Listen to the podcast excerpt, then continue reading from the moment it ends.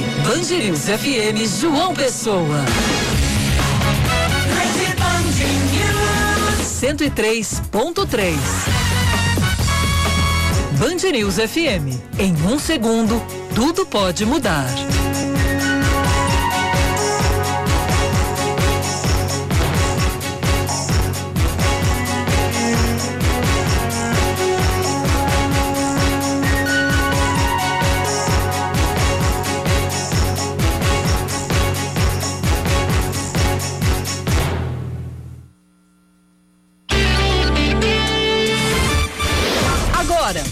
News Manaíra, primeira edição, com Cacá Barbosa e Rejane Negreiros.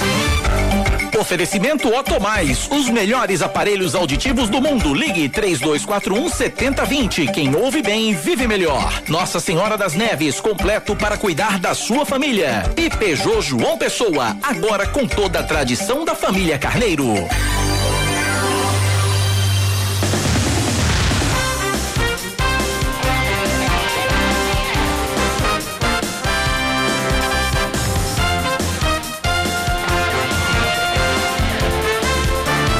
Horas 28 minutos em João Pessoa, 9 horas 28 minutos na Paraíba. Bom dia, bom dia, bom dia. Hoje é segunda-feira, começando tudo de novo. Hoje é dia 29, 29 de março de 2021, começando mais um Band News Manaíra, primeira edição comigo, Cacá Barbosa e com ela, sempre ela, Rejane Negreiros. Bom dia, Rê.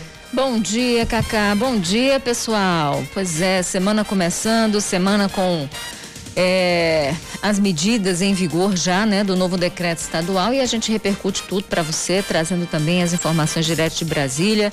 Então o programa está só começando, sem delongas. Vamos embora trazer os destaques para você.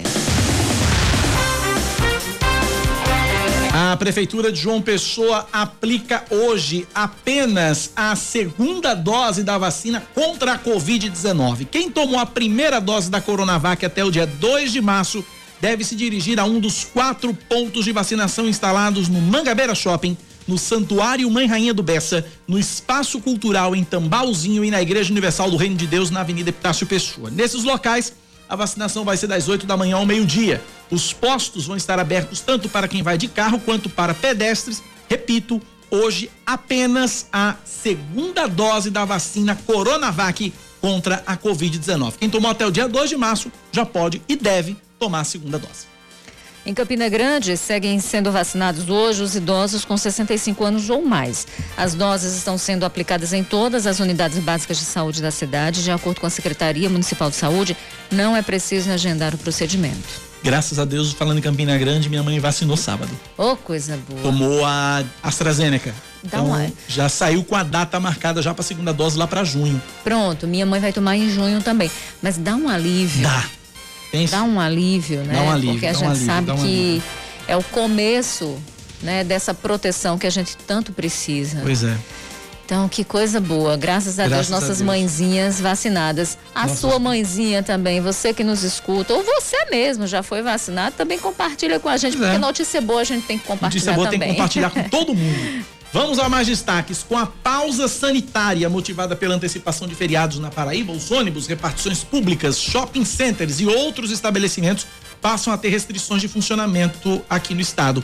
A medida determinada pelo governo, pelo governo do estado, tem o objetivo de reduzir o número de novos infectados pelo coronavírus.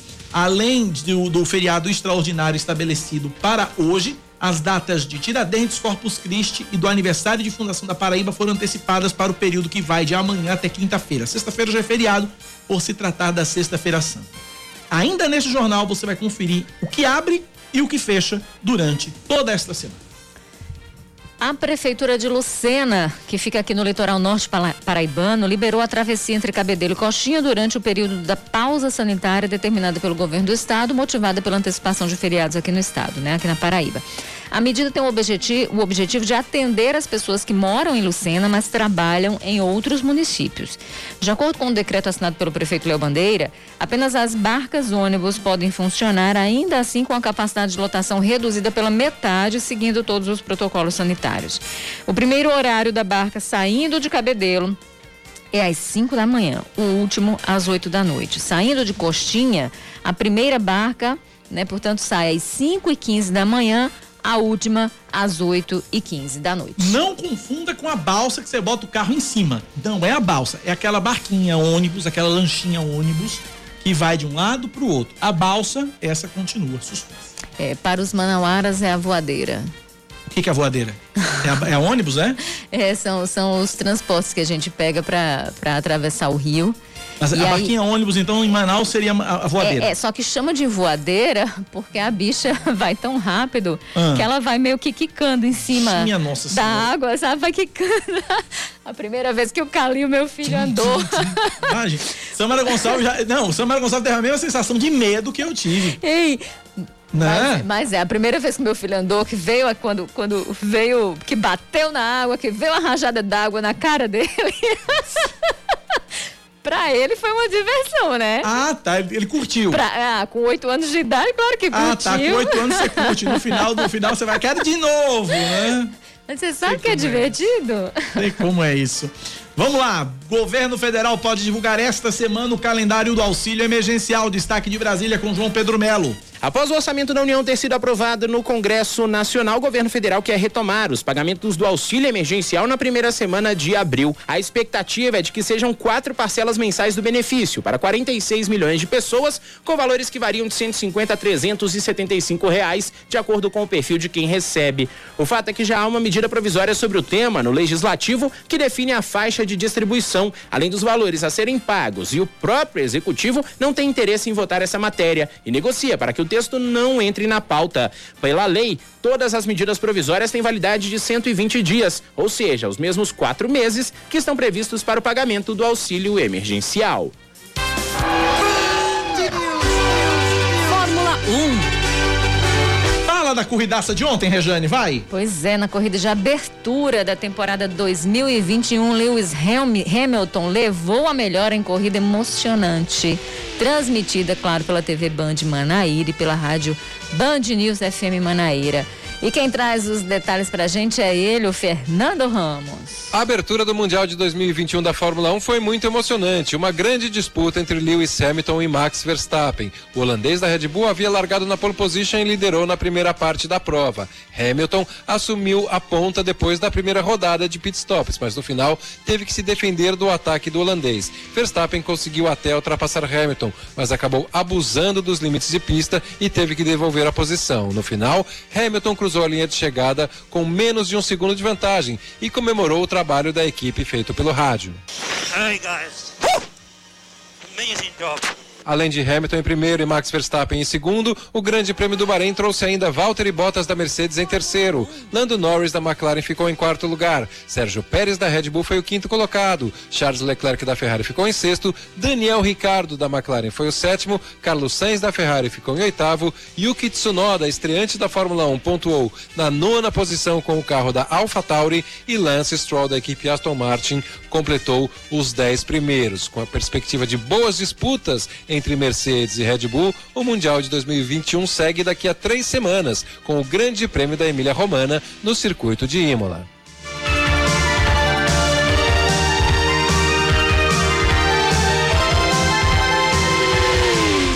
Ei, Pois é, pois é, corridaça. E aí, só corrigindo aqui, né? É o Luiz Fernando Ramos, com, é, é, é, trazendo aí o nome dele completo. Bem, depois de mais de 40 anos, a Fórmula 1 voltou à tela da Band, né? Com um showzaço de cobertura, muita emoção ali na voz do Sérgio Maurício. E aí, claro, não, não, não, precisa nem de tradução, o Cacá Barbosa amou, né? Pois é. Olha, olha, olha a chegada do Hamilton, olha como o Sérgio Maurício narrou a chegada. Lewis Hamilton vai ser o primeiro a ver a bandeira quadriculada. Vem pra vencer, vem pra vencer na tela da Band, no capricho, no capricho. Lewis Hamilton no capricho pra vencer. Lewis Hamilton vence na tela da Band. 96 vitórias desse gênio da Fórmula 1. Lewis Hamilton no capricho pra vencer na tela da Band. Vitória espetacular de Lewis Hamilton.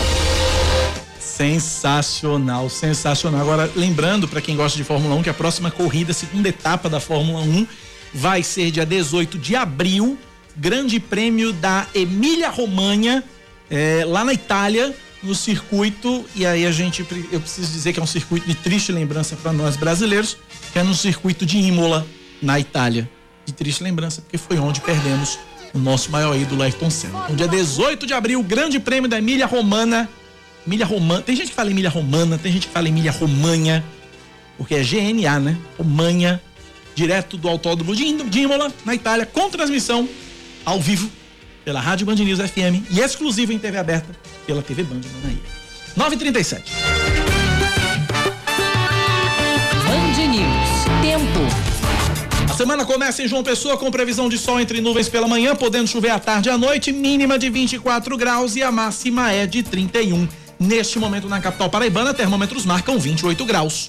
Pois é, na Rainha da Borborema, a previsão para esta segunda-feira também é de sol entre nuvens pela manhã, pancadas de chuva à tarde à noite, mínima de 22, a máxima prevista para esta segunda-feira é de 31 e agora 26 graus. 9 da manhã, mais 38 minutos na Paraíba, 938. Nosso WhatsApp é o 9911-9207, 9911-9207. O Arnaldo de Mangabeira festejando porque o pai dele, o, Arna, o Arnô, lá em Pombal, tomou a segunda dose da vacina tem 97 anos. Olha que bacana. Então tá aí, parabéns aí pro nosso querido Arno, tomou a vacina. Minha avó também, semana passada, semana retrasada, registrei aqui, também tomou a segunda dose da vacina. Minha avó que essa semana, esse fim de semana, completou 91 anos.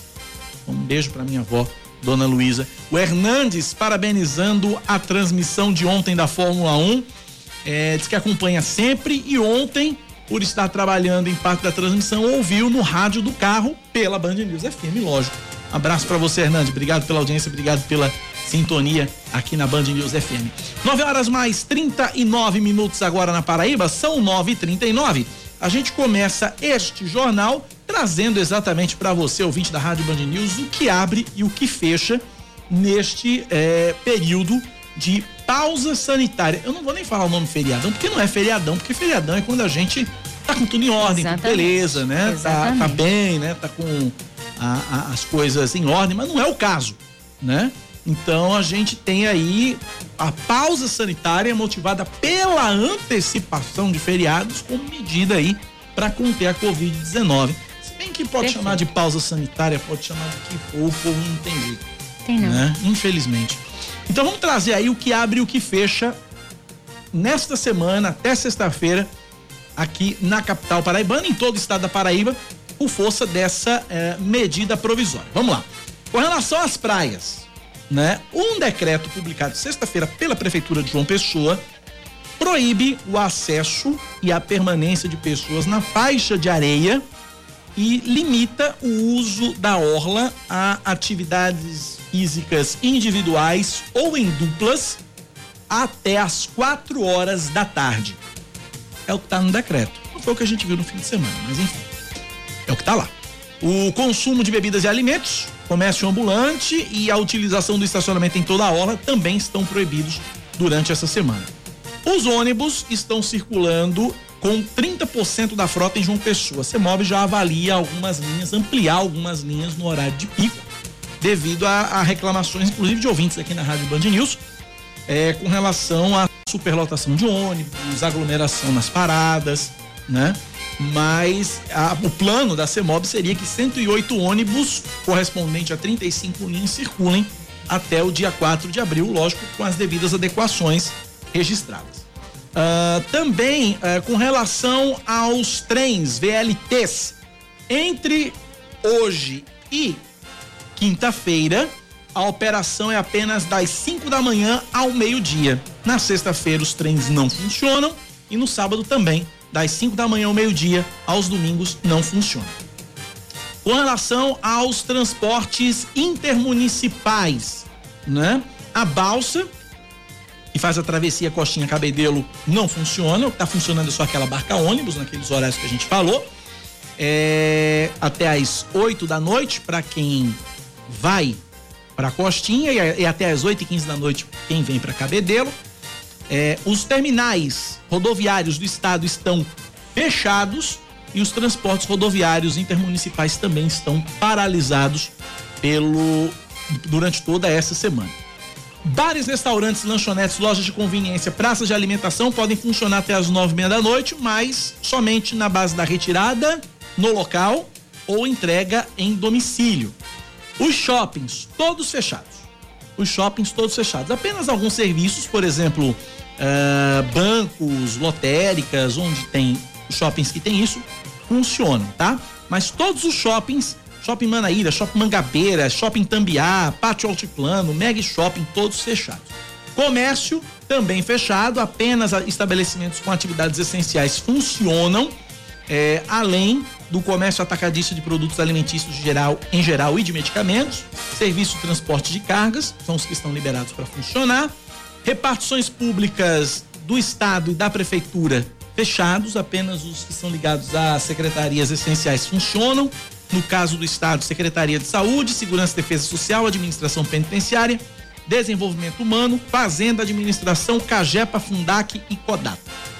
Os bancos, os bancos funcionam, mas naquela, naquela história do atendimento contingenciado, ou seja, vai ser feita uma triagem, de acordo com a Febraban, vai ser feita uma triagem e aqueles serviços que não podem e só, só vão ser realizados nas agências aqueles serviços que não podem ser feitos no caixa eletrônico ou nos canais de atendimento via internet ou por aplicativo. Justiça também paralisa, o, Poder Judiciário também paralisa as atividades, inclusive os, os prazos estão suspensos e ginásios, estádios, centros esportivos e parques pertencentes ao Estado ficam fechados. São, é, são, é o que abre e o que fecha é, no Estado até sexta-feira, dentro desse período de pausa sanitária. Uh, também aqui a gente fala, dentro desse, dessa, de, de, desse, de, dessa história do decreto, é, com relação ao acesso às praias. Né? Em Cabedelo, a prefeitura proibiu até o acesso às praias e calçadinhas até domingo. O acesso é permitido apenas para prática de atividades esportivas individuais. Também está proibido acesso ao Parque do Jacaré, Dique de Cabedelo, Estacionamento em ruas e avenidas situadas à beira-mar, praças e rios também está proibido. Navegação e atracamento de catamarãs nas praias e rios locais. Tudo esse cabedeiro está proibido. Prefeitura de Conde também fechou praias, instalou barreiras sanitárias e está limitando a entrada de ônibus e vans. Quem precisar passar pelas barreiras sanitárias para entrar e sair do município tem aferição de temperatura e pode, se quiser, se submeter ao teste rápido de Covid. É muito bom. Medida também vale pelo mesmo período do decreto estadual. De acordo com a prefeita de Conde Carla Pimentel, o fechamento das praias é para evitar que banhistas tentem driblar as restrições aplicadas em João Pessoa. Porque realmente não adianta nada, né? Você claro. fechar a praia em João Pessoa e liberar em Conde. Não faz o menor sentido. É, a prefeita o... Carla Pimentel é... seguiu na mesma linha. Pois é, aquele alinhamento, né? É. Que é preciso existir entre Todo um decreto e língua, outro. Né? Exatamente. Do contrário, não adianta. Porque tinha gente que estava indo às praias levando coolers, já sabendo que bares e restaurantes estavam fechados. O pessoal tava levando já o coolerzinho, já pra, pra, pra famosa farofagem, né? Só faltou o, fran... o galeta assada, a farofinha, o vinagretezinho, o sambra Além do Conde, a Prefeitura de Lucena também proibiu a entrada de turistas desde o fim de semana. Ô, ô Cacá, e deixa eu só ver como é que tá a nossa previsão aqui para falar sobre esse assunto. Mas, enfim, mesmo que a gente, a gente fale um pouco mais sobre a questão das, das vacinas uh, no decorrer do, do programa. Uhum. Eu queria compartilhar aqui uma coisa, uma história. Eu, eu não consegui falar sobre isso eh, na semana que passou. Não consegui, pesou bastante, que foi a morte de Wellington, meu querido professor. Professor Wellington Pereira. Nós Wellington Pereira. Lamentavelmente. Pois é, eu, eu, eu não consegui falar sobre isso e na semana passada o Wellington, além de mestre, era um amigo e a, a perda dele me deixou bastante sentida. Deixa todos Você sabe, Jane, que eu nem conheci o professor Wellington Pereira, não cheguei a conhecê-lo pessoalmente, mas também senti essa, essa, essa, perda, embora não tenha conhecido pessoalmente, devido à comoção mesmo que foi gerada em torno da morte foi. do professor Wellington. Wellington era de uma humanidade é, ímpar. E aí ele tinha perdido há poucos dias o irmão para a Covid. E é isso que nove dias atrás o Wellington acabou também descobrindo que estava infectado e em pouco tempo, em pouco tempo o Wellington partiu. Eis que agora, nove dias depois da morte do, do professor Wellington, a viúva Lourdinha Gomes também se foi. Por Covid-19 também. E aí. É, ficou Bia. A filha, né? Bia fez 18 anos no dia em que o Wellington partiu.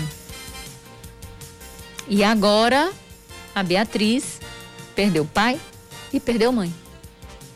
Uma menina que acaba de fazer 18 anos, eu vou te dizer uma coisa: meu filho tem 18 anos. É um menino. É um menino. Né? Ainda desabrochando para a vida, e, e, eu fico pensando: meu Deus, na, na mesma hora eu pensei no Calil. E fico aqui pensando na Bia. Eu não conheço a Beatriz pessoalmente. Mas a vontade que tem é de chegar e de abraçar e de dar conforto. E eu fico pensando em quantas bias existem por aí, sabe? Uhum. Tantas, tanta, tantos órfãos, né, por causa dessa doença maldita e que infelizmente só ganha força por conta do nosso comportamento equivocado. Exatamente por conta disso que você falou. A gente não está num feriadão, a gente está numa pausa sanitária. E se a gente não faz nossa parte, também para reduzir a circulação de pessoas, se a gente continuar aglomerando, fazendo festinha, e aí eu queria muito que os pais conversassem com os mais jovens também, porque os mais jovens, as UTIs estão cheias de gente jovem. Os mais jovens estão adoecendo. O negócio está mudando, está invertendo. A gente só tinha idoso antes, bem no início, né? Indo para UTI. Agora não, a gente tem gente jovem, gente sem comorbidade, inclusive, que está adoecendo e muitos morrendo, inclusive. Então, se a gente não faz essa conscientização, já que não existe uma campanha que venha de cima, então que os pais possam também conversar com seus filhos né, sobre a importância de colaborar nesse momento para a gente tentar reduzir a transmissão desse vírus e para a gente ver menos casos, tragédias familiares como essa. Veja, um irmão, um outro irmão, a esposa. Uma, é uma tragédia familiar. É uma tragédia familiar. Então a gente não pode naturalizar isso, a gente não pode normalizar isso.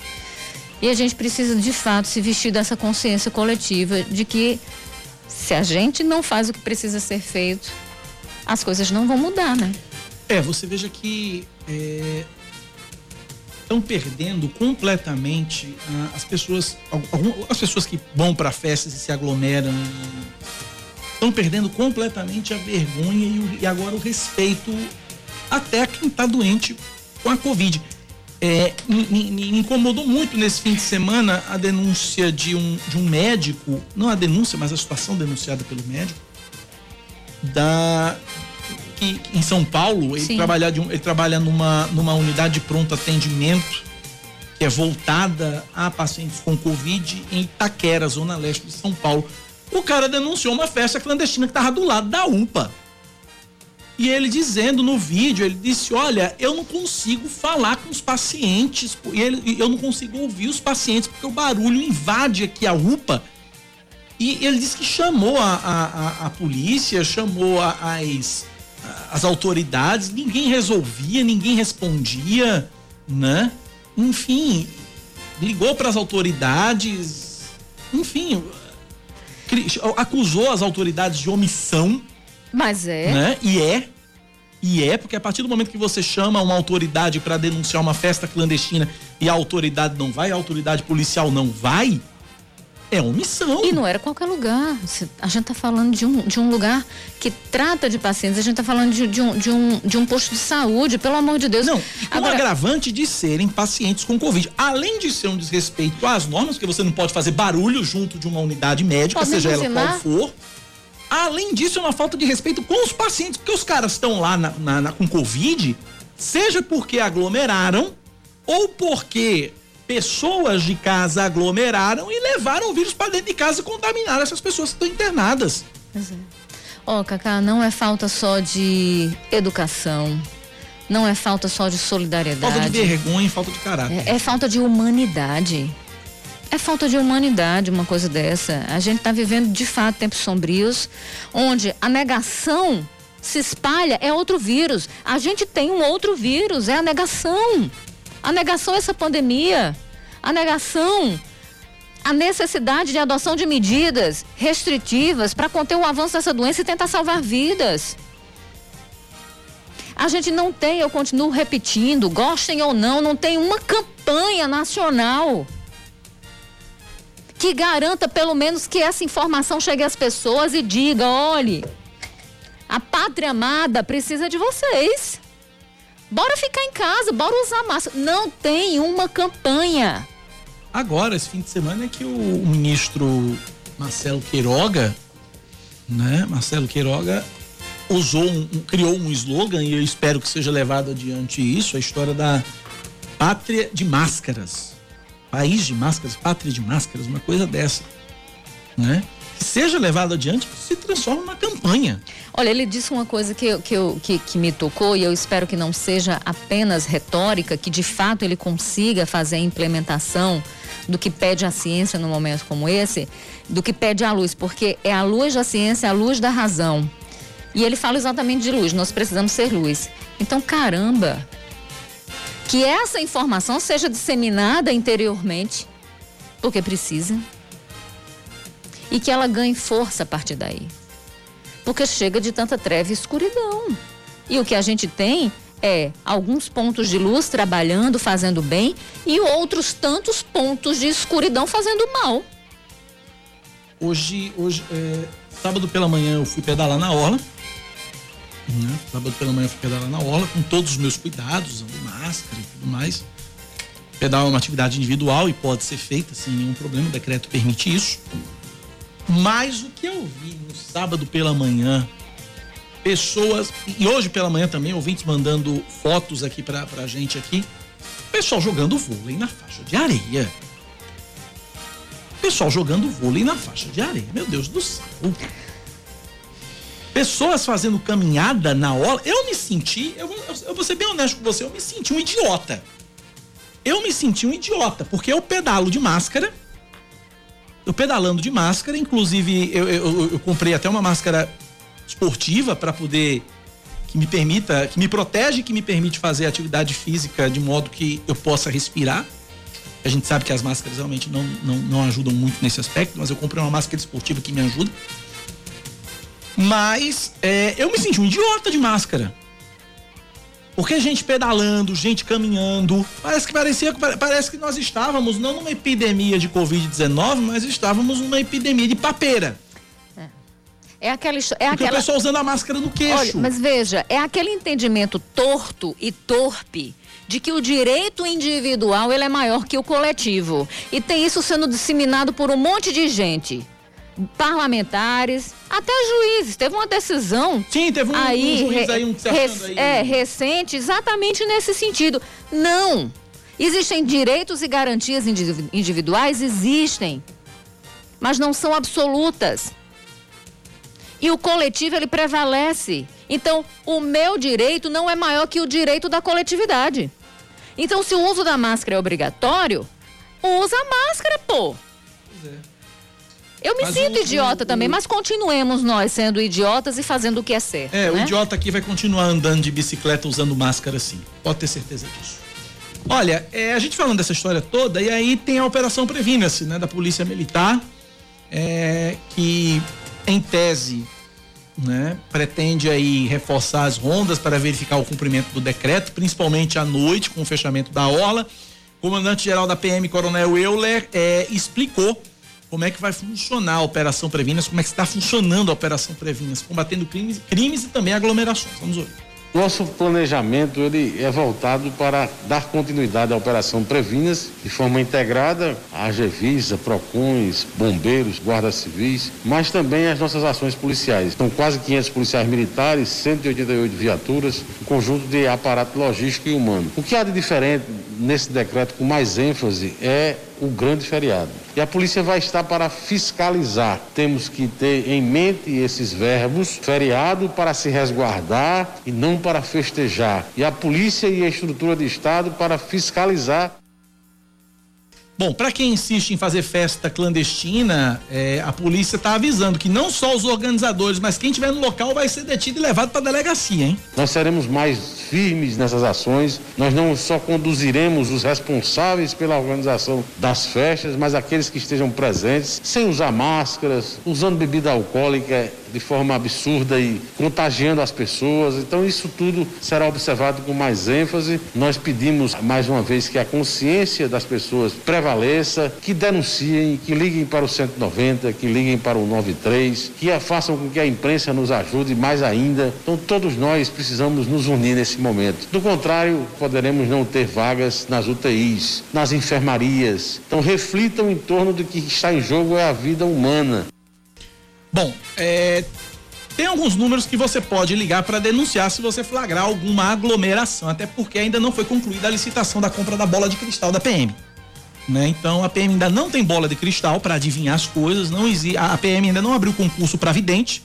Então é necessário que a população também ajude no sentido de, de denunciar. É, então, agora, agora é necessário também que os canais e aí funcionem. Eu, funcionem, porque funcionem. muita gente já. E não já... adianta aqui também a gente fazer papel é, de bobo é. aqui, dizer os, os, contatos e não resolver. É, muita né? gente já me procurou dizendo, Rejane, sabe se tem outro número? Rejane, eu ligo, ninguém atende. Rejane, eu mandei as imagens pro zap, mas não recebi resposta até agora. Vamos lá então. Então não adianta, né? Tem o 190 da PM. Ponto. Ponto. Esse é um. Esse né? é um. Esse é, é, Esse é, o 190 o... da PM. Tem um WhatsApp da Prefeitura de João Pessoa. 986004815. 986004815. Tem o número da Ouvidoria da Saúde, telefone 160. Tem o Procon estadual, telefone 151. E tem o Procon municipal, 3214 3042. Canais existem até demais. O negócio é a coisa, a coisa funcionar. Vou fazer também um registro do meu pedal de ontem, de sábado pela manhã. Vi uma, um comboiozinho andando ali pela orla de Tambaú, descendo ali a orla de Tambaú. É, um, uma viatura da PM, do CEATU, uma viatura do CEATU, uma viatura do PROCON estadual e uma do Corpo de Bombeiros. Acho que já estavam fazendo algumas fiscalizações no sábado pela manhã já para cumprir a operação. Mas é como a gente sempre fala, e eu vou reforçar aqui, a prefeitura, ninguém, nenhuma autoridade ainda tem bola de cristal. Então você precisa denunciar. Você precisa denunciar. Não precisa dizer o seu nome, a sua denúncia ela pode ser anônima, mas é importante que você denuncie, ajude as autoridades e as autoridades façam a sua parte e não pequem por omissão. Para que essas aglomerações elas sejam evitadas e sejam combatidas. O momento não é para aglomerar, o momento não é para festejar. Não tem motivo nenhum para festejar, não tem motivo nenhum para comemorar, não tem motivo nenhum para fazer festa. O motivo é todo mundo agora ficar recolhidozinho, sair se for realmente essencial. Se você precisar trabalhar, vá, entendeu? Agora é aquela coisa. Tem que respeitar o decreto. Esse negócio de aglomeração não adianta porque é o, é o, é o grande mal dessa pandemia. É o grande inimigo dessa é o, é o grande inimigo da sociedade o grande amigo do vírus. É a tal da aglomeração. É. E aí tem gente que está lutando do lado errado, né? Tem É. gente que está lutando junto com o vírus. A gente favor do Jogando vírus. a favor do vírus. 10 em ponto. Intervalo, a gente volta já já com mais notícias aqui na Bandeirantes. Band News FM. Em um segundo, tudo pode mudar. Você está ouvindo Band News Manaíra, primeira edição. 10 e 3 na Paraíba. Um novo decreto publicado ontem no Diário Oficial do Estado autoriza o funcionamento de instituições, de instituições e organizações responsáveis por programas de microcrédito e de todas as atividades portuárias do Porto de Cabedelo. A publicação altera o decreto anterior, em vigor desde sábado e com validade até o dia 4 de abril, como medida para conter o avanço da pandemia. O novo decreto também autoriza o funcionamento das atividades da construção civil. Pois é, seguindo, a Prefeitura de Cabedelo iniciou hoje a vacinação contra a Covid-19 em pessoas a partir dos 65 anos de idade. As doses vão ser aplicadas no centro de imunização, fica no centro da cidade, na farmácia Pague Menos em Intermares. Também segue hoje a vacinação em pessoas acamadas a partir de 60 anos. Pode ter acesso ao imunizante. Para ter acesso, né, é necessário agendar o atendimento por telefone. O número é o seguinte: 3228 6622 né? Inclusive também recebe mensagens de WhatsApp, tá? Vou repetir: 3228 6622. Quem já recebeu a primeira dose da Coronavac, cumpriu o prazo de 28 dias, basta ir ao centro de imunização com a carteira de vacinação para finalizar o processo. Relembrando, a gente trouxe isso mais cedo que aqui em João Pessoa também nesta segunda, né, reservada aí para aplicação, para ampliação da vacinação daqueles que já tomaram, já a, primeira a, primeira dose, dose né? Então é o reforço da vacina. É, essa, essa informação que a Jane falou, 32286622, só reforçando, isso é para Cabedelo, tá? Isso. Que, isso. Os residentes em Cabedelo. Mais 53 leitos para pacientes com Covid-19 são abertos na maternidade Frei Damião em João Pessoa. 40 deles são de enfermaria e 13 de terapia intensiva. Com as novas ativações, a Paraíba totaliza 1.204 leitos de enfrentamento à doença. Somente neste mês de março, o estado abriu mais de 300 vagas em hospitais. Após denúncias de aglomeração em som alto, a Polícia Militar encerrou uma live do cantor de forró Ranieri Gomes. A intervenção foi feita ainda no início do evento, né, no sábado, Indignado com a atuação da PM durante o vídeo, o músico negou que estivesse desrespeitando as medidas de prevenção à Covid-19. De acordo com o artista, a transmissão tinha a finalidade de arrecadar recursos para ajudar financeiramente outros colegas do segmento musical, um dos mais afetados pela pandemia. Inclusive a, a PM, inclusive a PM depois é, falou com o cantor, se retratou com o cantor, porque tinha sido a primeira abordagem tinha sido por causa de aglomeração, hum. mas na verdade foi uma denúncia de, de moradores por causa do, do som, som alto. Né? Por isso, a questão foi, foi, foi som alto, né? não foi a, a, a, questão da aglomeração. Até porque em live não tem aglomeração, né? Uhum. Aquele número limitado de pessoas e tal. Né? No caso aí foi por causa do som alto e não pela não, não por causa da aglomeração em si. Não foi, é, não foi por causa do decreto, foi por causa do som alto. Entre fevereiro e março, as mortes causadas pela doença entre pessoas de 18 a 45 anos triplicaram no país. Os dados são em comparação com o período de setembro a novembro do ano passado. De acordo com a Associação de Medicina Brasileira, Associação de Medicina Intensivista Brasileira, hoje, 38% dos jovens internados em UTIs brasileiras morrem. No fim de 2020, o índice era de 13%. A explosão de casos nas faixas etárias mais novas também foi apontada por um estudo da Fiocruz. De acordo com o pesquisador da entidade Rafael Guimarães, os atuais indicadores alertam para o rejuvenescimento da pandemia. Esse aumento se deu de forma muito mais expressiva nas faixas etárias agora um pouco mais jovens, especialmente na faixa de 30 a 39, 40 a 49, 50 a 59 anos. Com isso, conseguiu observar de que a gente está tendo uma dispersão um pouco maior dos casos entre as faixas etárias. Isso sugere para a gente de que a gente pode estar tá mudando o perfil da ocorrência dos casos sintomáticos no Brasil, rejuvenescendo então a pandemia.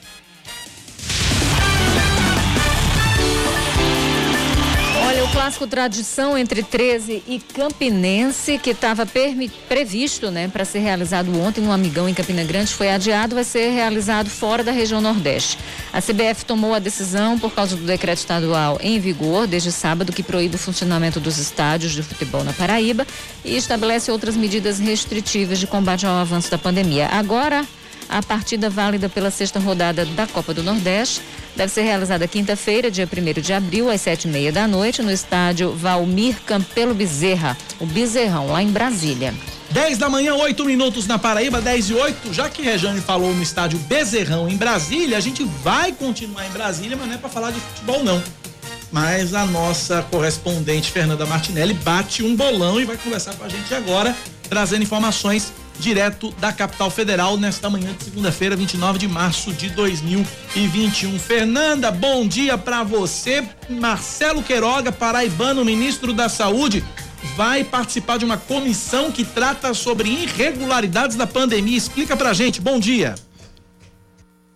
Olá, Cacá, bom dia a você, Rejane, bom dia a todos os ouvintes. É isso mesmo, essa comissão ela foi criada no Congresso Nacional justamente para tratar sobre questões como fura-filas, como desvio de verbas durante a pandemia e também cobrar ações em relação ao combate à pandemia. Esse convite é, teria sido feito para o ex-ministro Eduardo Pazuello. Acabou que ele nunca conseguiu confirmar, nunca confirmou essa ida, nunca participou dessa audiência pública, foi ao Congresso Nacional prestar esclarecimentos em outra comissão, mas agora, efetivamente, o ministro da Saúde, já empossado, já nomeado, já com todas as atribuições, Marcelo Queiroga, confirmou que vai estar hoje às 16 horas nessa audiência pública, uma audiência de forma é, híbrida tanto com pessoas presentes ao plenário quanto com a participação virtual, justamente para responder questionamentos em relação ao combate à Covid-19 por parte do Ministério da Saúde. Hoje, uma das principais cobranças deve ser o cumprimento do cronograma do Plano Nacional de Imunização. Os parlamentares querem realmente saber de que forma o Ministério da Saúde pretende cumprir esse plano com a promessa que Marcelo Queiroga já fez de vacinar um milhão de pessoas por dia no Brasil. O nosso país tem capacidade para isso, nós sabemos disso mas agora resta saber como vai ser cumprido esse cronograma, já que muitos laboratórios ainda estão em negociação com o governo federal para a compra de vacinas. Agora os grupos prioritários estão sendo vacinados, mas a previsão é de que até agosto desse ano toda a população já seja imunizada. E há uma cobrança muito grande em cima dos parlamentares por parte dos prefeitos, porque eles querem, lógico, uma distribuição de medicamentos, principalmente medicamentos relacionados ao kit intubação, aquele medicamento que serve para fazer todo o procedimento nos pacientes que estão nas UTIs, que estão infectados com a Covid-19. Eles querem essa distribuição de medicamentos. Marcelo Queiroga disse que está negociando também com laboratórios, que há realmente uma burocracia muito grande e essa foi, esse foi um relato em uma conversa que eu pude ter com o ministro, onde ele disse que há uma burocracia muito grande, são muitos laboratórios para se conversar, mas que ele está fazendo de tudo para atender essa demanda tanto de governo governadores quanto de prefeitos em relação aos medicamentos, mas principalmente em relação à compra de vacinas para a imunização da população. O que começa a se notar é que em muitos estados que aplicaram de forma mais efetiva o lockdown, o fechamento é, do comércio e o pedido para que as pessoas fiquem em casa, essa ação já começa a repercutir algum efeito. Casos estão diminuindo, embora os números de contaminação ainda sejam muito altos. E isso acabou gerando uma expectativa em governadores que trataram dessa ação de forma mais tardia. Aqui no Distrito Federal, hoje se encerra uma etapa do lockdown, o comércio é, volta a funcionar, volta à sua normalidade e agora resta saber como será em cada estado essa questão individual em relação à reabertura do comércio para quem fechou e também aos números de contaminação numa semana onde o Brasil ultrapassou uma média de mais de 2.500 mortes por conta da Covid-19. Então há uma expectativa em relação a essa participação do Ministério da Saúde do ministro Marcelo Queiroga sobre esse cronograma que ele está planejando agora poucos dias depois de assumir o Ministério da Saúde, principalmente em prol da vacinação da população, a população em massa, independente de serem grupos específicos prioritários, mas o grande interesse é saber como vai funcionar o cronograma e qual celeridade vai ter esse cronograma para vacinação em massa. Cacá. Rejane tem uma perguntinha para você, Fernandinha. Vai é. lá, Rejane. Isso, Fernanda, bom dia. E nem tem a ver com essa história. Na verdade, a gente passou a semana, né, que passou o fim de semana falando da história do orçamento. E está tendo um moído grande por aí, porque o orçamento aprovado, segundo muitos economistas, diz que é impossível de ser executado. Né? Enfim, é, as críticas são imensas, inúmeras, e eu queria saber se você já tem uma, uma um retrato desse cenário por aí, já está observando essas discussões. Como é que está o clima nesse sentido, hein, Fernanda? Oi, Rejane, bom dia a você. Pois é, o orçamento 2021 é uma, é, é uma incógnita que o governo vai ter que decifrar justamente porque não tem condições de ser praticado, há um déficit muito grande. A pasta da saúde, que se esperava que recebesse mais recursos, recebeu o mesmo valor da pré-pandemia. Então, muitos debates, embora o orçamento já tenha sido aprovado, ainda norteiam essa questão dos gastos públicos para 2021.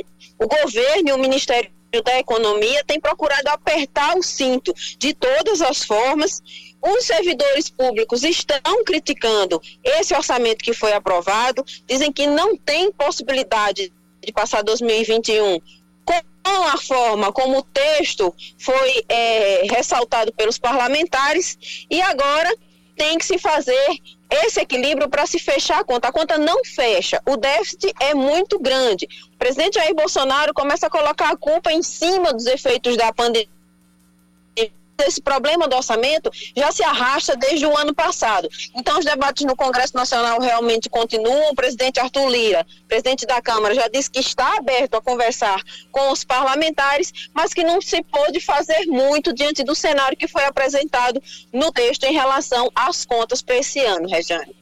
Obrigada, Fernanda. Valeu, Fernanda. Bom dia para você, bom trabalho aí na capital federal. 10 da manhã, 14 minutos. Cacá, 10 e 14, pois não, Rejane? Antes de seguir, só ainda um rabicho de informação a respeito dessa informação do orçamento. É, ele deveria ter, ter, sido votado até o fim do ano passado. Uhum. Não foi, ficou para agora. Estamos falando de orçamento 2021. Né? E a gente tem aí esse problema dos recursos relacionados à saúde. E um problema maior apontado por muitos especialistas, economistas que, tá, que estão acompanhando essa discussão, é que ele foi aprovado pelo Congresso, inclusive por base do governo, por deputados da base do governo. Né? Então, como se aprova um documento que não tem condição de ser implementado, que não tem condição de ser executado? Esse é, e aí tentar derrubar uma série de medidas por veto também seria é, extremamente trabalhoso e pouco producente. E aí tá o pepino para ser resolvido, mais um.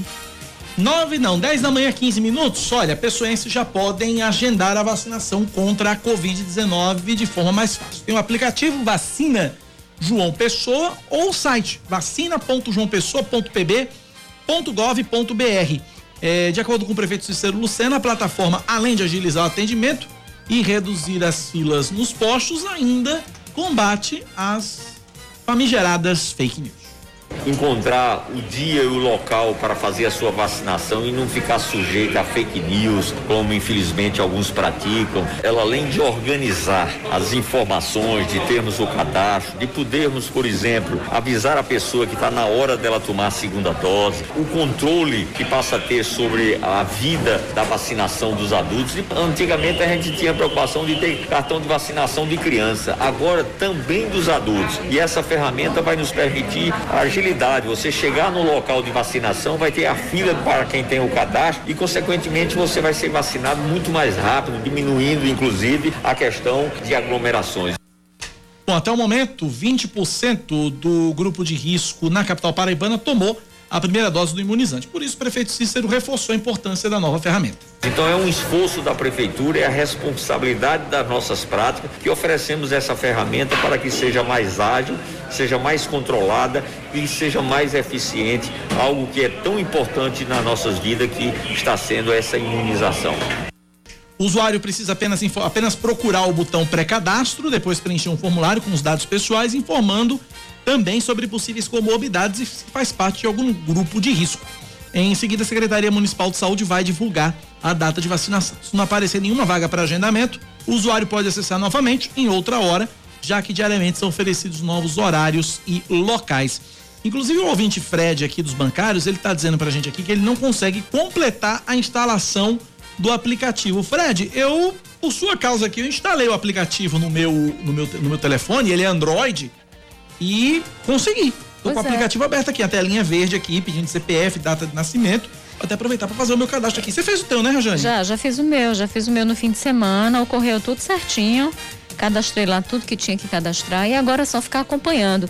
E o interessante é que pelo próprio aplicativo dá para acompanhar uma série de, de, de informações, né?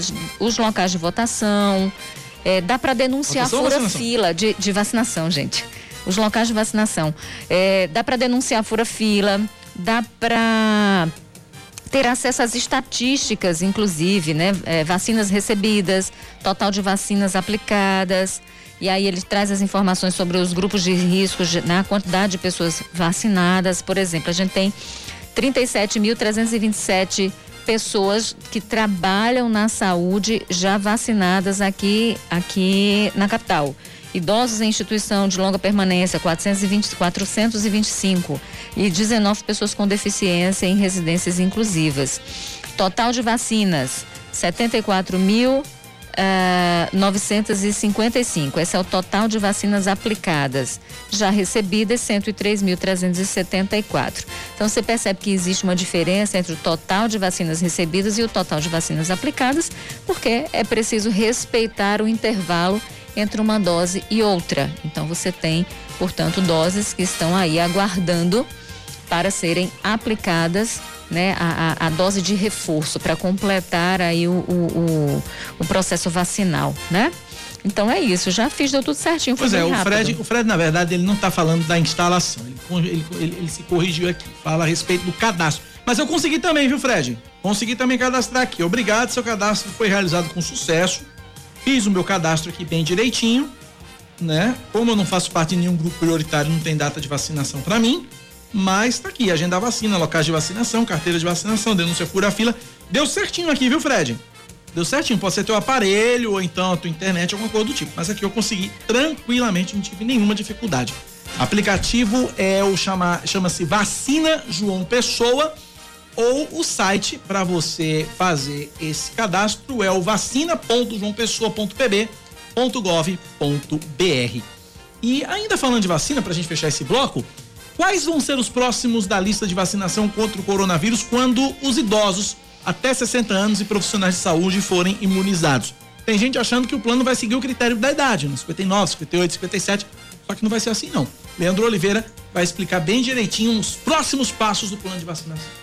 Todas as cidades e estados precisam respeitar o Plano Nacional de Imunização. Ele define um cronograma de vacinação contra a Covid-19. Até agora, as prioridades foram profissionais de saúde e idosos. Estes estão sendo divididos por faixas etárias. Agora, com o avanço da distribuição das doses, outros grupos de risco vão ser incluídos, a exemplo das pessoas com alguma comorbidade, como pressão alta e diabetes. Segundo a diretora da Vigilância em Saúde de João Pessoa, Aline Grise, será necessário ter em mãos um laudo médico para fazer o agendamento da imunização. Nós vamos apresentar o laudo médico, né? E aí vai entrar as comorbidades, que também é passada pelo Ministério da Saúde.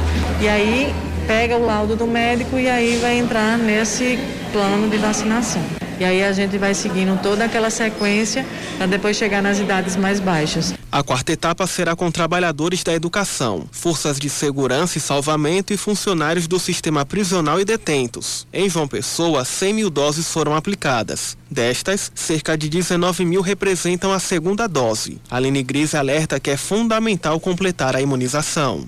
Hoje a gente faz um apelo para as pessoas que tomaram a primeira dose, que venham tomar a segunda dose. É muito importante. A procura está sendo muito pequena. Então, para você ficar realmente imunizado, você precisa tomar a segunda dose da vacina. E as pessoas estão tomando a primeira e nos dias de voltar eles não estão voltando. Então a gente abriu em todos os drives vacinação para a segunda dose e a gente chama você para vir tomar essa segunda dose que é fundamental. Sobre as notícias que circulam em aplicativos de mensagens divulgando um possível calendário de vacinação na cidade, com idades e pontos de aplicação, a diretora esclarece que isso é mais uma fake news. Não existe cronograma de vacina. Esses cronogramas que postam em redes sociais, em grupos de WhatsApp, eles são fakes. A gente espera a programação vinda do Ministério da Saúde e aí quando chega no município a gente faz a programação da próxima idade. A prefeitura montou quatro centros para quem precisa tomar a segunda dose. Eles estão no Instituto Federal da Paraíba, em Jaguaribe, no Espaço Cultural em Tambalzinho, no Mangabeira Shopping e no Santuário Mãe Rainha no Aeroclube.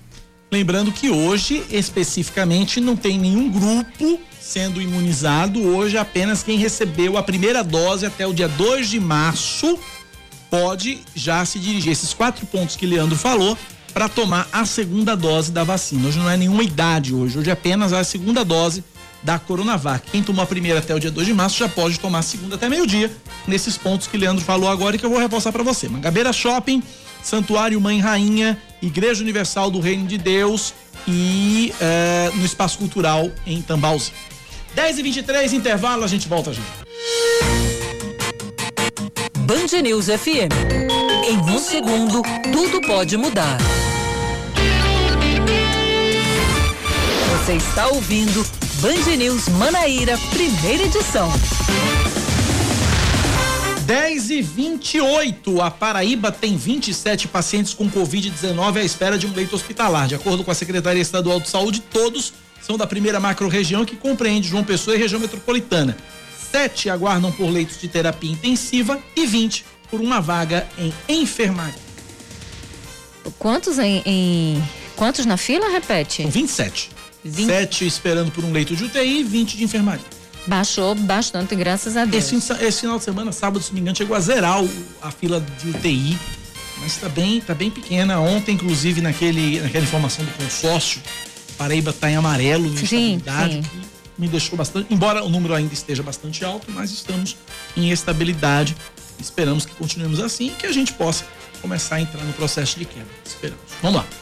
Olha, a Prefeitura de Campina Grande recebeu 10 respiradores do governo federal. Os equipamentos que foram entregues neste fim de semana vão ser utilizados para ampliar o número de leitos de terapia intensiva da rede municipal de saúde. De acordo com o prefeito Bruno Cunha Lima, a UPA do Alto Branco, onde existem sete leitos de UTI, passa a contar agora com 11. Isso nos próximos dias, né? As agências do INSS na Paraíba vão ficar fechadas de hoje até sexta-feira. O fechamento acontece devido à pausa sanitária motivada pela antecipação de feriados na Paraíba determinada pelo, pelo governo do estado. A Previdência Social deve entrar em contato com os segurados para reagendar os atendimentos marcados para esta semana. Caso não receba nenhuma ligação do Instituto, o usuário do INSS deve ligar para o telefone 135 e remarcar o atendimento. Olha, um motorista sob efeito de bebida alcoólica foi preso depois de causar um acidente que acabou na morte de três pessoas em Itaporanga, município do Vale do Piancó. Entre as vítimas, uma criança de apenas cinco anos. O acidente ocorreu na manhã de ontem. De acordo com a Polícia Rodoviária Federal, o condutor do carro invadiu a contramão, bateu de frente em uma motocicleta onde estavam dois homens e a criança.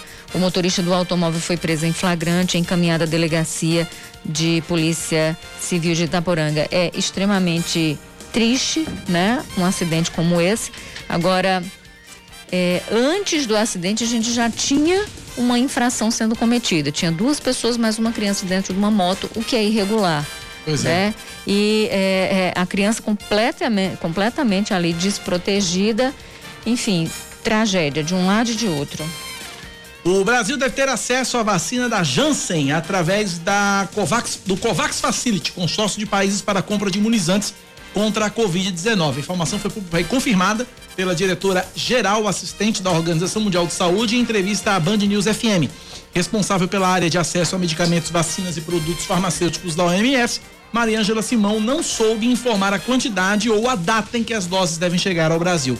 Ela lembrou que, ao ingressar no COVAX Facility, o Brasil tinha a opção de comprar vacinas para até 20% da sua população. Porém, o país optou por fazer a aquisição de doses para somente 10%. Com o novo ministro da Saúde, o governo brasileiro agora revê essa possibilidade. Além dessa revisão na postura sobre a compra de vacinas, Mariângela Simão acredita que o ingresso de Marcelo Queiroga no Ministério da Saúde pode também permitir uma coordenação nacional da pandemia.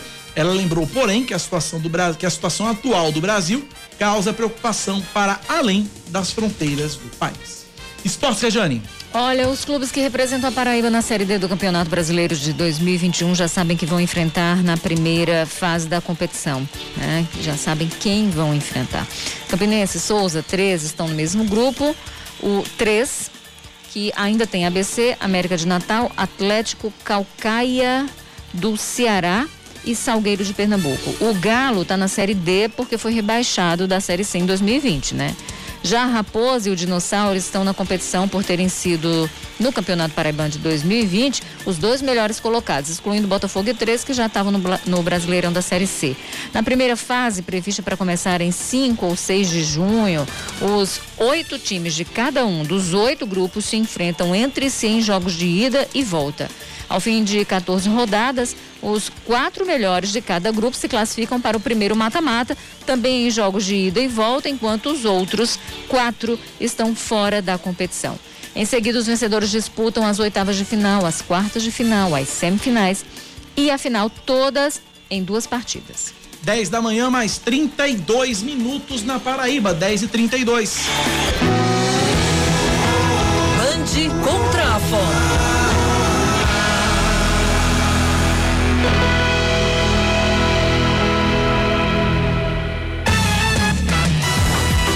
Campanha Band contra a fome arrecadou até agora mais de uma tonelada de alimentos. São quase 30 mil cestas básicas que vão ser repassadas através de instituições de referência em trabalhos sociais no Brasil.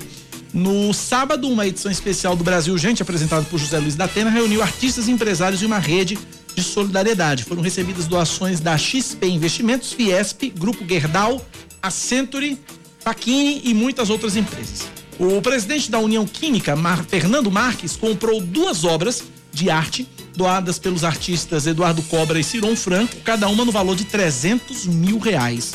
Hoje, cerca de 27 milhões de brasileiros vivem em situação de extrema pobreza.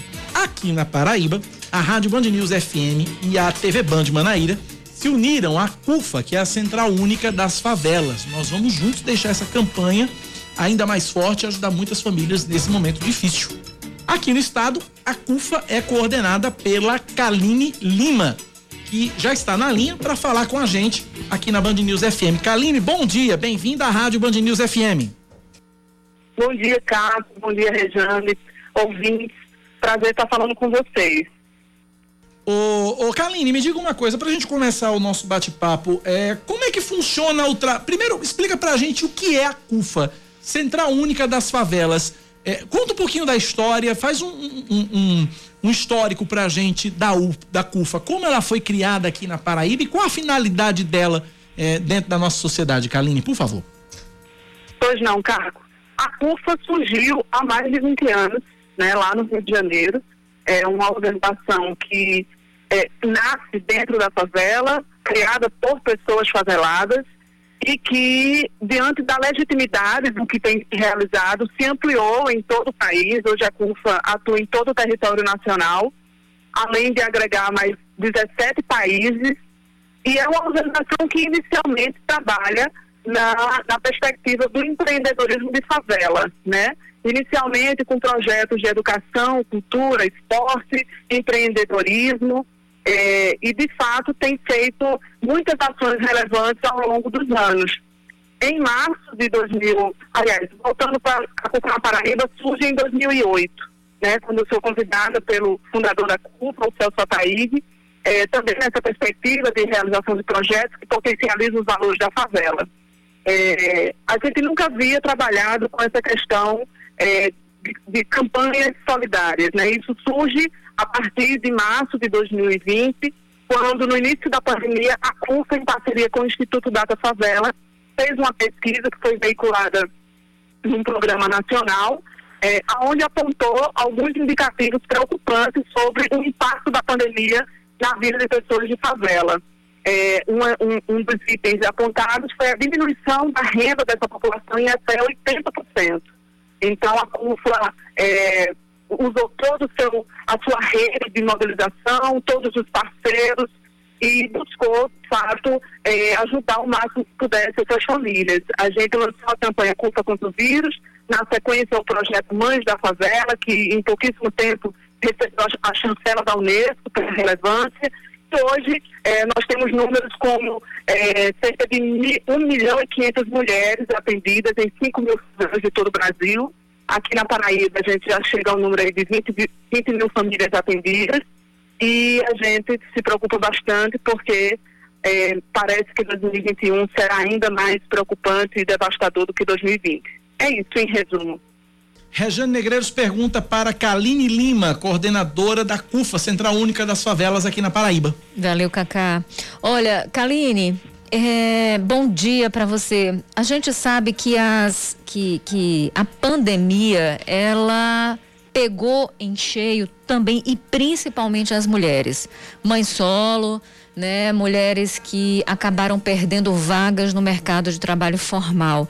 Para essas pessoas, para essas mulheres, a situação ficou ainda mais danosa, ainda mais difícil. E aí eu queria saber de você, pelo teu olhar, pela tua experiência aí dentro das comunidades, como é que você tem sentido isso, né? Aumentou de fato nessas comunidades aqui, né, o número de mulheres nessa situação extrema de vulnerabilidade? Né? Porque a pesquisa nos diz uma coisa, mas eu queria ver o teu olhar ali, né? Já que você está imersa nesse cenário, nessa nessa né, nessa ambiência, né? Bom dia, Rejane. Satisfação em falar com você. É exatamente isso que a gente percebe. Primeiramente, assim, a nossa escolha de fazer o projeto Mães da Favela, né? Muitas vezes as pessoas nos perguntam por que as mães?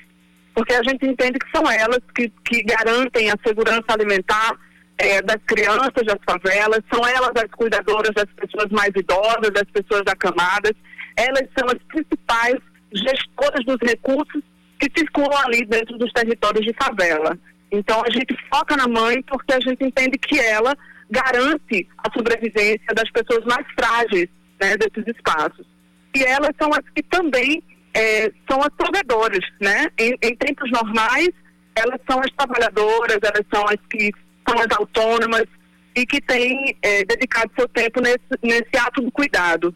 Então, a gente tem visto e recebido depoimentos bem tristes, assim, de mulheres que não conseguem dar continuidade aos trabalhos que faziam, é, seja como prestadores de serviços, seja como empreendedores individuais, é, porque as crianças estão em casa, elas não têm a possibilidade de sair para poder trabalhar e, e, não ter com quem deixar os filhos, ou porque os serviços que elas prestavam é, deixaram de ser consumidos porque há outras prioridades dos seus, dos seus clientes, né, como a própria sobrevivência. Esse reflexo, é, esse impacto reflete inclusive nas ajudas que a gente recebe, que tem diminuído né, a cada momento, e aí a importância desse trabalho que, que a imprensa vem fazendo e que vocês estão é, desenvolvendo, porque sensibiliza as pessoas, porque inicialmente foi aquele boom de solidariedade, todo mundo querendo ajudar de qualquer jeito, mas com o passar do tempo as pessoas também se tornaram mais vulneráveis, às vezes não conseguiram renovar seus contratos de trabalho, não conseguiram um aumento salarial, ou a própria, o próprio custo de vida que, que aumentou né, de forma muito rápida, que todo mundo hoje sente mais dificuldade mesmo de manter as contas em dia do que em tempos anteriores. Então, esse impacto é, chega diretamente para essas mulheres, para essas mães, e é muito triste, é muito difícil, mas essa corrente do bem também, que não larga a mão da gente, que não larga a mão de ninguém, faz com que a gente não perca a fé. Vamos lá então, para a gente finalizar, Kaline, só para a gente concluir a, a, a, nossa conversa, quem ainda não conhece, quem quiser conhecer o trabalho da CUFA, quem quiser colaborar, como é que pode colaborar? De que forma? O que é que a CUFA precisa nesse momento? Uh, vamos dar os canais todos aí de contato e de doação e de como ajudar a CUFA nesse momento, Kaline, por favor. Pois não. A nossa campanha nacional, ela ela está super bem estruturada através do site mãesdafavela.com.br, tem acento, vou repetir novamente, mãesdafavela.com.br todas as doações vindas da Paraíba são revertidas para Paraíba, fora a nossa mobilização nacional. Então, por exemplo, quando a gente faz uma live ou alguma ação nacional, o recurso é dividido para os estados. Então, é, e tranquilo, se você fizer sua doação aqui do estado, vai ser retornado do estado. É, quem quiser conhecer de perto é, as ações que a gente faz, mais de perto, no caso, acesse o nosso Instagram local, que é o arroba Paraíba, também muito fácil. Lá a gente se comunica com as pessoas, divulga as ações, agradece aos, aos doadores e doadoras e busca ter a maior transparência possível no processo das doações. É, a CUFA fica muito grata por todo o reconhecimento que tem recebido através desse seu trabalho. Isso só é possível acontecer pela nossa rede de lideranças comunitárias. São pessoas, muitas vezes, que vêm até nós procurar ajuda e nós recrutamos como agentes multiplicadores todo o nosso trabalho é voluntário e a gente fica muito feliz por contar realmente com essa corrente, que inclui não só nossos voluntários diretos, mas vocês da imprensa e as pessoas que sensibilizam nesse momento para ajudar. Então, só repetindo, é, conhecendo a campanha nacional, que tem muitas informações bacanas, você pode ajudar e divulgar, inclusive, o site manjdafavela.com.br e localmente, quem quiser conhecer um pouco mais de perto a Curso Paraíba, no arroba Paraíba no Instagram. Lá tem os contatos de e-mail, telefone, tudo, a gente é bem acessível. Quem quiser também fazer doação, por exemplo, sem ser doação em dinheiro, doação em alimentos também, pode entrar em contato com a CUFA através do Instagram, não é isso, Kaline? Exatamente. Doações em dinheiro através do site, lá tem várias formas de você, de você ajudar. E doações físicas, podem entrar em contato, a gente está com um mutirão de pessoas é, tantas pessoas podem doar indo aos locais de coleta. nossa rede ela, ela, é descentralizada. Então, por exemplo, você mora no Bancários, nós temos um ponto de apoio na favela do Timbó. Você mora em Manaíra, nós temos um ponto de apoio na favela São José, Chapurba, São Luís. Enfim, nós temos vários pontos de apoio é, espalhados pela cidade. Então, você tanto pode fazer esse contato é, a gente faz esse contato seu com a liderança local, quanto a gente também tem a possibilidade de fazer retiradas mediante as necessidades. Então é isso, é, é todo um trabalho voluntário, uma estrutura pensada com apoio de algumas empresas para ajudar na logística e com a boa vontade de todo mundo que, que quer fazer a diferença. Pois não, pois não, Regiane. Não, era isso. Queria agradecer. É, a gente agradece e, a Kaline E parabenizar Lima. pelo trabalho que vem sendo feito, né, Kaline? Parabéns, porque a gente sabe que não é fácil essa doação, porque antes de receber doação de pessoas para pessoas, você se doa, né? Então, parabéns por esse trabalho. Força aí nessa luta que não é fácil. E, e conte sempre com a gente, viu, Kaline? Qualquer necessidade que a CUFA tiver, nos procure, procure Samara, procure a nossa produção. O espaço vai estar sempre aberto para vocês aqui, viu, Kaline? Obrigado pela participação e sucesso para vocês. Gratidão, gratidão a todos. Obrigada. Um abraço. 10h44, intervalo, a gente volta. Você está ouvindo Band News Manaíra, primeira edição. 10 e 46 A Paraíba totaliza 250, do- melhor, 255.502 casos de Covid-19 e 5.552 mortes por causa da doença desde o início da pandemia. Esses são os dados do boletim divulgado ontem pela Secretaria Estadual de Saúde. O levantamento ainda aponta que 182.873 pacientes estão recuperados. Entre sábado e ontem foram registrados 1.203 novos casos e 43 óbitos, sendo 23 ocorridos de fato no período. A ocupação total de leitos de UTI adulto em todo o estado é de 87%. Na região metropolitana de João Pessoa, a taxa de ocupação é de 92%. Em Campina Grande, 77%. E no Sertão, 94%. Olha, o Ministério Público Federal instaurou um procedimento administrativo para acompanhar o Tribunal de Contas do Estado em um processo que apura possível superfaturamento na compra de testes de Covid-19 pela Prefeitura de Bahia. A portaria assinada pelo Procurador da República, Jordan Delgado, considera que foram apontados indícios de sobrepreço em vários produtos adquiridos a partir da dispensa de licitação. O documento também considera que a análise do, do, do documento ainda se encontra em fase inicial e que há a necessidade de realizar diligências para obter elementos mais seguros que indiquem a eventual aquisição dos itens com sobrepreço. Vamos a mais destaques aqui para você na Band News FM Manaíra. A gente fala agora de mais vacina, mais de 432 mil doses da vacina contra a Covid-19 são aplicadas até ontem na Paraíba. De acordo com o governo do estado, 349.125 pessoas receberam a primeira dose, 83.525 a segunda. No total já foram distribuídas aos municípios 579.108 unidades. O último lote de imunizantes, com quase 77 mil doses, desembarcou em solo paraibano na madrugada de sexta-feira. E a gente vai seguindo, trazendo outro destaque aqui para você. Começa hoje na Paraíba o quarto e último período de defesa do caranguejo Sá, né, este ano.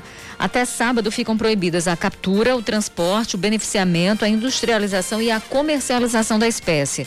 Os pesquisadores só podem vender caranguejos que tiverem sido capturados antes do defeso. Quem desobedecer às determinações pode ser multado com valores que variam de 700 a 100 mil reais, acrescido aí de 20 reais por quilo apreendido, além da responsabilização criminal pelo ato. Né? A Fiocruz prevê entrega de 2 milhões e 400 mil doses da vacina Oxford AstraZeneca ainda esta semana ao Ministério da Saúde. Neste mês, a Fundação Oswaldo Cruz diz que já enviou para distribuição em todo o país quase 2 milhões de doses do imunizante. Mais cedo, o Instituto Butantan entregou 5 milhões de novas doses da Coronavac ao Programa Nacional de Imunizações. Esportes, Rejane. O início do Campeonato Paraibano 2021 foi adiado pela segunda vez em reunião virtual realizada sexta-feira à noite. Os oito clubes participantes marcaram a primeira rodada da competição estadual para o dia 14 de abril. Inicialmente, o Paraibano 2021 começaria dia 17 de março, depois passou para o dia 31, mas aí teve que ser novamente adiado em virtude do decreto do governo estadual que fechou os estádios para conter o avanço da pandemia aqui na Paraíba. 10 da manhã, 49 minutos na Paraíba, 10 e 49 já que o assunto é o adiamento do início do Campeonato Paraibano, a gente convoca ele. Esportes com Yuri Queiroga. E o Campeonato Paraibano foi adiado mais uma vez por decisão da Federação Paraibana junto com os clubes, inclusive abrindo algumas divergências na reunião realizada no fim da sexta-feira. o campeonato só deve começar no dia 14 de abril. Houve quem defendesse o adiamento ali para 5 ou 7 de abril, mas no dia 14 já não deve ter mais conflito com datas da Copa do Nordeste. E a depender do rendimento dos clubes paraibanos, caso o 13 e o Botafogo não consigam chegar à segunda fase do Nordestão, pode até se acelerar um pouco a disputa das partidas finais para ainda terminar o campeonato antes do início das séries C e D do Campeonato Brasileiro. Essa parte tática é a de menos. A mais importante, ou as mais importantes, são outras. O primeiro ponto é em relação à situação sanitária de todas as cidades que devem receber o Campeonato Paraibano, a saber, João Pessoa, Campina Grande, Patos, Souza, Cajazeiras e Cruz do Espírito Santo. Esse espaço até o dia 14 de abril ou 15 de abril, que é duas semanas depois do início que estava previsto para essa quarta-feira, vai servir para a gente saber se as cidades terão uma menor pressão sobre o sistema de saúde nas redes municipais, na rede estadual e também se haverá a devida condição para que todos os clubes e todos os estádios mantenham nas partidas o devido protocolo, o devido esquema de segurança para que ninguém esteja muito exposto ao contágio pela Covid-19.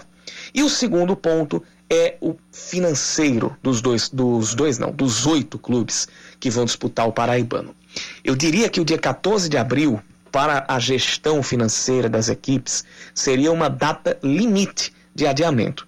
Caso a situação sanitária não melhore e caso seja necessário adiar mais uma vez o campeonato, colocaria na mesa até a possibilidade de um cancelamento, assim como aconteceu no Rio Grande do Norte. Isso não é nenhum clube que está dizendo, não é a federação que está falando. Isso sou eu mesmo levantando essa hipótese.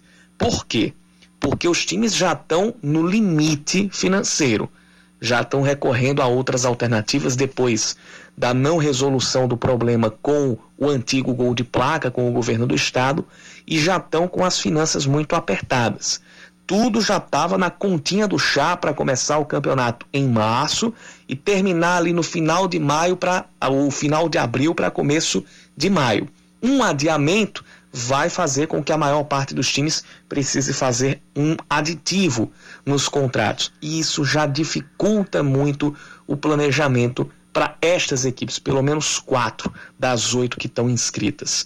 E se adiar mais uma vez, fica insustentável manter elencos e ficaria insustentável também a própria permanência e arcar com as despesas do campeonato. Então, os dois pontos-chave que a gente precisa olhar nos próximos dias, até a data que está prevista para o início do Paraibano, são esses dois: o de saúde, que envolve estrutura das redes de atendimento e também dos próprios estádios para receber os jogos, e a saúde financeira das equipes, se vai haver uma preparação, se há um suporte para elas em caso de um novo adiamento. É aguardar para ver.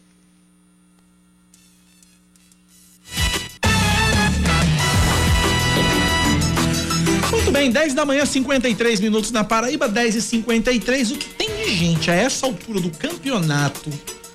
Mais precisamente 80 mil estudantes roendo unha, ansiosos pelo resultado do Enem que vai sair hoje. Não é brincadeira, não. A expectativa tá grande. Leandro Oliveira. Será que fez o Enem, Leandro Oliveira? Acho que não, né? Acho que não. Não, né? Mas tem gente que faz, né? Tem gente que faz. Vai, vai Leandro, fala.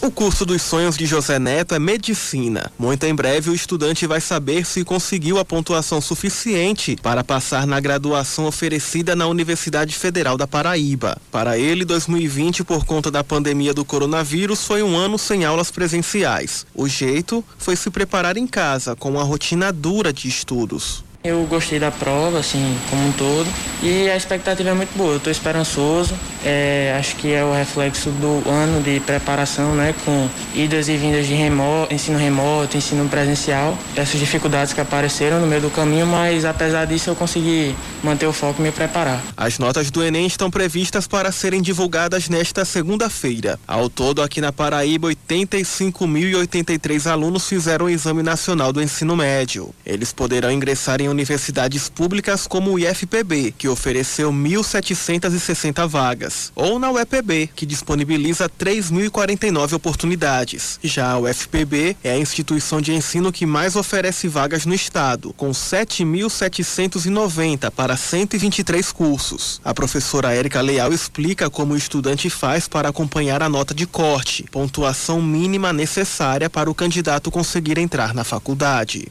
Nas universidades federais de todo o país, a gente usa o SISU. Né? Eles vão lá, se inscrevem e concorrem. Cada dia é renovada essa questão de nota de corte e eles vão justamente acompanhar durante a semana esse processo de manter-se no curso desejado ou não. Além disso, a gente pode usar a nota do Enem também para o FIES e para o ProUni, que aí vai ser ofertado pelas universidades particulares. E aí tem outros trâmites, mas a nota do Enem é muito importante, é decisiva nesse processo também. De acordo com a psicóloga Geisiane Sá, o aluno que não conseguir a nota para para o curso desejado, não deve desistir. Se o aluno assim achar que pode usar essa nota de Enem para aproveitar no outro curso que ele também tem interesse, sim. Mas se você acha que o seu curso é aquele ali, então você segue seu sonho. José Neto que o diga. Vou tentar até dar certo. Precisar um ano, dois, eu estou disposto a fazer isso. Ele e outros 2 milhões e 400 mil estudantes de todo o país poderão conferir o resultado individual por meio do portal ou aplicativo do Enem. Para acessar as notas, o candidato deve fazer o login informando o CPF e senha cadastrada na hora da inscrição. 10:56. Olha, Regiane, a montadora Honda vai suspender a partir de amanhã a produção de carros nas fábricas de Sumaré e Itirapina, no interior de São Paulo. Volkswagen, Nissan, Toyota, Renault, Mercedes-Benz, Scania e Volvo já anunciaram o fechamento temporário das fábricas por causa do agravamento da pandemia. Crise complicada no setor automotivo, né, devido à pandemia, né? E a gente falando de aglomerações e tudo mais, é, em São Miguel Paulista, zona leste de São Paulo, uma festa na piscina foi encerrada. Hum. Mais de 45 pessoas estavam no local. O evento tinha mesa de DJ, caixas de som e máquinas, maquineta de cartão. Olha aí. Os responsáveis pela organização do evento foram autuados por infração de medida sanitária preventiva. Informação que chega de São Paulo. E a boa notícia, Regiane Negreiros, para a gente finalizar, acaba de chegar por parte da Secretaria Estadual de Saúde, é, são, os, são os pacientes recebendo alta do Hospital de Clínicas em Campina Grande. E aí conta várias histórias, uma, uma, uma, informação que a gente recebe aqui da Secretaria Estadual de Saúde. Um paciente de 38 anos que é de Itapororoca, estava internado no Hospital de Clínicas em Campina Grande, passou 10 dias entubado, um mês internado, Agora está em casa, graças a Deus, recebeu alta e teve uma melhora progressiva do estado geral. Para ele, o trabalho da equipe do Hospital de Clínicas de Campina Grande foi fundamental na recuperação dele. E aqui a gente deixa a nossa homenagem, nosso abraço, nosso carinho a todos, absolutamente todos os profissionais de saúde, sejam os profissionais que estão na linha de frente do combate à pandemia, tratando cada vez mais doentes e que a gente sabe que estão os nossos profissionais de saúde cada vez mais exaustos, cada vez mais cansados, cada vez mais exauridos. E também a gente homenageia os outros, os, os profissionais de saúde que estão na vacinação e que é, vacinam todos com um sorriso no rosto, com alegria, com satisfação de serem os portadores aí da, da esperança. Então, a todos os profissionais de saúde, meu abraço, meu carinho, meu respeito, nosso respeito e nossa admiração. 10 e 59 Regiane Negreiros. É um K, é um B, é um. Uci. Acabou-se. Amanhã, dia de Tiradentes, a gente tá de volta. Aqui é na Band News FM. Mas Beijo. Tiradentes não é 21 de abril, não? Aqui na Paraíba é amanhã. É, para quem trabalha em serviço essencial como a gente, não, não. né? Os, os feriados, eles continuam como dantes. Como dantes no quartel de Abrantes. Beijos. Vem aí o Band News Station com Eduardo Barão, com as, nas notícias, no noticiário, no noticiário Nacional Direto de Nova York, Carla Bigato em São Paulo. Eu talvez fique por aqui ainda segurando um pouquinho a onda. Rejane Negreiros vai pra TV, porque 1 e 10 tem o primeiro plano Exatamente. na TV Band Manaíra. Rejane, até amanhã na TV, até, até amanhã na rádio, até mais tarde na TV. Até, beijo. Valeu, gente. Abraço pra todo mundo. Você ouviu Band News Manaíra, primeira edição.